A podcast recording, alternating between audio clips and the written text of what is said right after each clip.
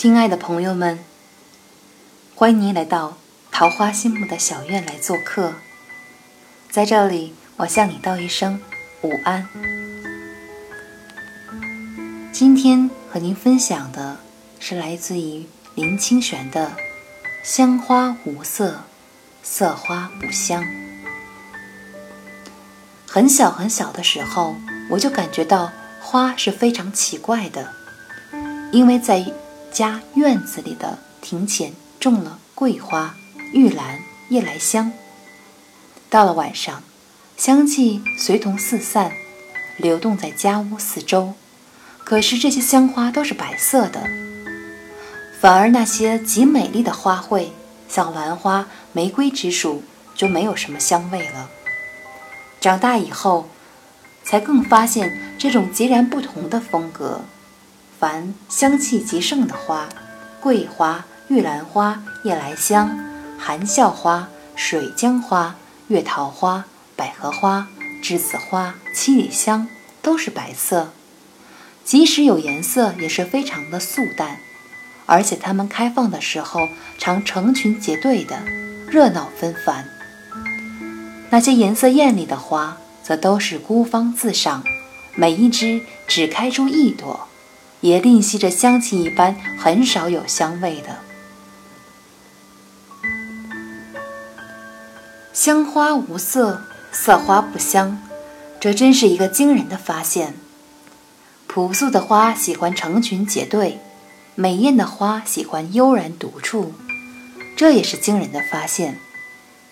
依照植物学家的说法，白花为了吸引蜂蝶传播花粉，因此放着浓厚的芳香；美丽的花则不必如此，只要以它的颜色就能招蜂引蝶了。我们不管植物学家的说法，就单以“香花无色，色花不香”就可以给我们许多的联想，并带来人生的启示。在人生里。每一个人都有其独特非凡的素质，有的香盛，有的色浓，很少很少能兼具美丽而芳香的。因此，我们不必心羡别人某些天生的素质，而要发现自我独特的风格。当然，我们的人生多少都有缺憾，这缺憾的哲学其实简单。连最名贵的兰花，恐怕都为自己不能够芳香而落泪呢。这就是对待自己的方法，也是面对自己缺憾还能自在的方法。面对外在世界的时候，我们不要被艳丽的颜色所迷惑，而要进入事物的实相。有许多东西表面是非常平凡的。它的颜色也朴素，但只要我们平静下来，就能够品察出这内部最幽深的芬芳。当然，艳丽之美有时也是值得赞叹，只是它适于观，不适于沉潜。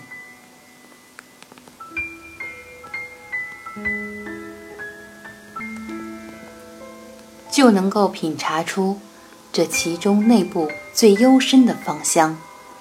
当然，艳丽之美有时也是值得赞叹，只是它适于远观，不适于沉潜。一个人在年轻的时候，很少能欣赏朴素的事物，却喜欢耀目的风华；但到了中年，则越来越喜欢那些真实平凡的素质。例如，选用一张桌子，青年多会注意到它的颜色与造型之美。中年人就比较注意它是紫檀木或是乌心石的材质，至于外形与色彩，就在其次了。最近这些日子里，我时常有一种新的感怀，就是和一个人面对面说了许多话，仿佛一句话也没有说；可是和另一个人面对面的坐着，什么话也没有说，就仿佛说了很多。人到了某一个年纪。某一个阶段，就能够穿破语言、表情、动作，直接以心来相应了。也就是用朴素面对着朴素。古印度人说：“人应该把中年以后的岁月全部用来自觉和思索，以便找寻自我最深处的芳香。我们可能做不到那样，不过，假如一个人到了中年还不能从心灵自然地散出芬芳，那就像白色的玉兰或含笑，竟然没有任何香气，一样的可悲了。